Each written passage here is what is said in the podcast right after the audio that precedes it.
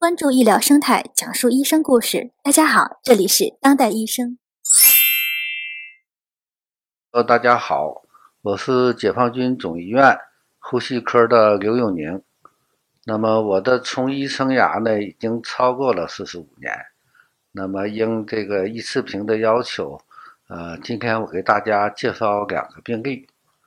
呃，第一个病例呢，是我刚毕业之初。呃，我印象比较深刻的一个病例，最后一个呢，就是最近一两年以前的，啊，大家可以体会一下，随着我们医疗进步，啊，这两个病例的治疗过程有什么差别？因为我们当时大学毕业呀，那时候专科分的不细，啊，现在看也是一个长处，一个优点。呃，毕业以后我就留到中国医科大学第一附属医院的内科做住院医生。那么当然，我这个在内科轮转遇到了形形色色好多病人了，其中有一例印象比较深刻，给大家介绍一下。呃，这是么什么病人呢？他是一个矿工的家属，呃，是来自于抚顺市。那么他是脑膜炎的症状，啊，后来那个我们脑机一穿刺，末置为眼色，找到了隐球菌。啊，诊断是很明确的，是隐球菌脑膜炎。呃，现在呢，我们大家看到好多肺的隐球菌病，在当时呢，不知道什么原因，也可能 CT 的检查不够普及，这个肺里边发现病变的很少啊，往往一发病就是脑膜炎了。那么，因为是七十年代初了啊，隐球菌脑膜炎的治疗很困难，像我们现在常用的氟康唑呀。怎么做类的抗真菌药都没有。当时呢，自有两性霉素 B，呃，比较有效。但是大家知道，两性霉素 B 透过血脑屏障的能力比较差，啊，如果全身应用呢，疗效很有限。实际上，在那个时代，隐球菌脑膜炎在我们国内没有一例治愈的病人的报道，啊，就是说，那这个病人怎么办呢？当时按照于云江老师的要求呢，我们就呃局部穿刺这个呃脑脊膜腔给药。那那你怎么办呢？当时没有放引流管的技术啊，就是每一次给呃给药都要做腰穿啊。现在回忆起来是非常危险的。为什么危险呢？比如病人摆好体位，我就做腰穿了。腰穿不是有一个注射器吗？先试穿。那个注射器的内筒，我要不用力用拇指顶着，脑机压力高就能我顶回来。一旦脱落了，那病人肯定是脑疝死掉了。所以这样的话呢，我们就坚持到每天脑机液里注射两性霉素 B，当然全身也在用。啊，病人呢可能呃逐渐的在好转，这个效果非常明显，大家都很高兴啊。有可能我们就要报告国内第一例治愈的什么隐球菌脑膜炎了，但是突然发生了大家意想不到的意外，啊，本来在好转的过程中，呃，某一天，呃，我去交班的早晨，突然告诉我这病人死掉了，啊，大家都很惊慌，啊，为什么好好的突然就死掉了呢？啊，这里边当然有一些技术的问题。实际上我心里比较有数。这个换了护士，精致的护士，呃，护士长也不在。呃，大家知道两性霉素 B 静脉输液呀，要避光，速度要慢。啊，它有一个比较这个致命的副作用，就是严重的低钾，然后引起的心律不齐。实际上，呃，我们推断呢，这个病人。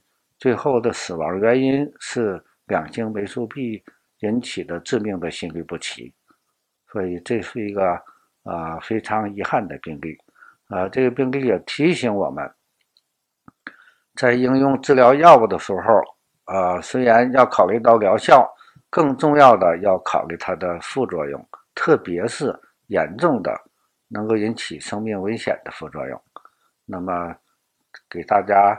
介绍了一一个四十多年以前，啊，几乎要治好了，后来又失败一个病例。嗯，下边咱们再换一个病例。那么这个病例大约是两年以前，是河北省的一个厅级干部啊，五十几岁，呃，不到六十岁。他得了肺炎以后啊，他就觉得自己活不长，啊，非常特殊，啊，非常的紧张，当然病情也非常重了。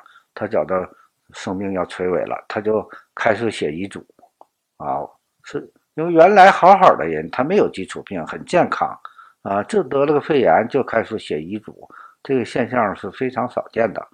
所以后来我开玩笑就说，啊，这个病的鉴别诊断，看看写没写遗嘱。要写了遗嘱，百分之八十就是这个病了；要没写，那么大家再研究研究啊。当然这是笑话了啊，就说明他非常恐惧。方才说了，既往健康，没有什么基础的疾病，啊，五十几岁，正是精力充沛，呃，一个厅级干部。但病前呢，他出过差，到外地出差，住过旅馆，啊，洗过淋浴，这是一个这个对诊断有帮助的一个线索。啊，他也已经用了一些抗生素了。我去的时候，啊，包括什么这个贝塔内酰胺、泰能啊，什么比较多的抗生素没有效。呃，我当初考虑呢，因为他出过差、洗过淋浴，呃，是不是肺菌团菌病？啊，像肺菌团菌病，大家知道，呃，只有大环内酯、喹诺酮或者是四环素素之类的。有效，但是他没有用过，啊，所以我就把原来的这个治疗方案呢，加上了莫西沙星四百毫克，但是加上以后呢，呃，治了两三天也没有效，啊，后来他们反馈过来了，这样哈，我觉得这个可能有问题，呃，另外做了一个痰的图片，细菌革兰氏染色，发现了大量的革兰氏阳性球菌。啊，我觉得这可能就不会是军团菌肺炎了，啊，已经呼吸衰竭就是 ARDS 的表现，啊，就是很快就要气管插管那个程度，后来就转到我们科里的呼吸监护病房，呃，因为抗军团菌治疗无效，哦，呃，白细胞呢末梢血两万以上，痰的图片呢又找到了大量的革兰氏阳性球菌。所以我就很怀疑它可能是比较少见的社区获得性耐甲氧西林的肺炎，我们叫 CAMRC。呃，这个病人到最后并没有培养出这个金葡菌啊，但是我们改变了这个治疗方案，嗯，足量的替考拉宁，呃，治疗了七十二小时，体温正常，两周以后痊愈出院，然后他肺里边。CT 的特点呢是两肺都有病变，大面积的实面有空洞啊，两肺还有胸腔积液。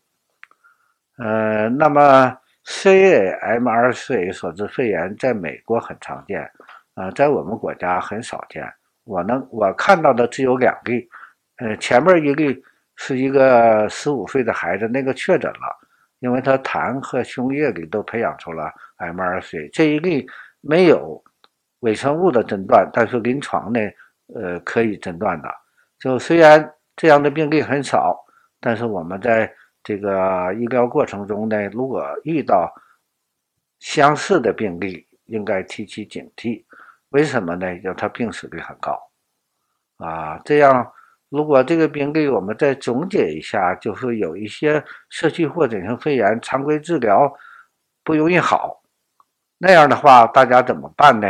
第一个，你先考虑你这个诊断是不是正确，啊，实际上有的病不是肺炎，它很类似肺炎，啊，有阴影，有发烧，啊，比如结缔组织病啊，个别的肺癌、肺栓塞，还有这个 COP 就野源性继化性肺炎都可以误诊为肺炎，并不是发烧有阴影，啊，就是肺炎了。这个我建议大家看一看我们写的指南啊，共识。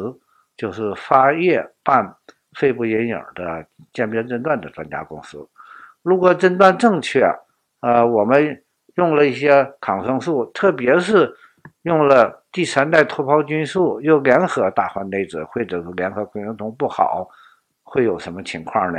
其中这个 CAMRC 是其中之一，只不过这个病例非常少见，啊，多见一点的呢，就说如这个。如果用三代贝塔内酰胺治不好，要考虑到军团菌，刚才我已经提到了。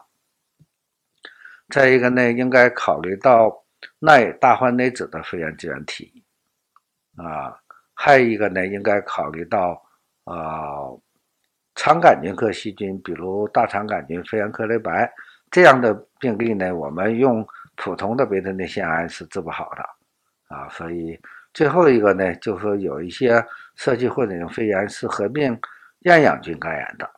啊，比如脑卒中的病人、老年病人吞咽有一点困难，或者隐性的额逆，呃，厌氧菌呢，通常我们实验室里培养不出来，所以对这些病人呢，建议大家这个在治疗的时候应该覆盖厌氧菌。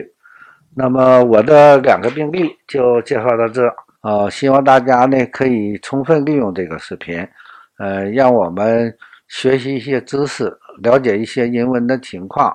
嗯，共同努力为国人的健康事业做出贡献。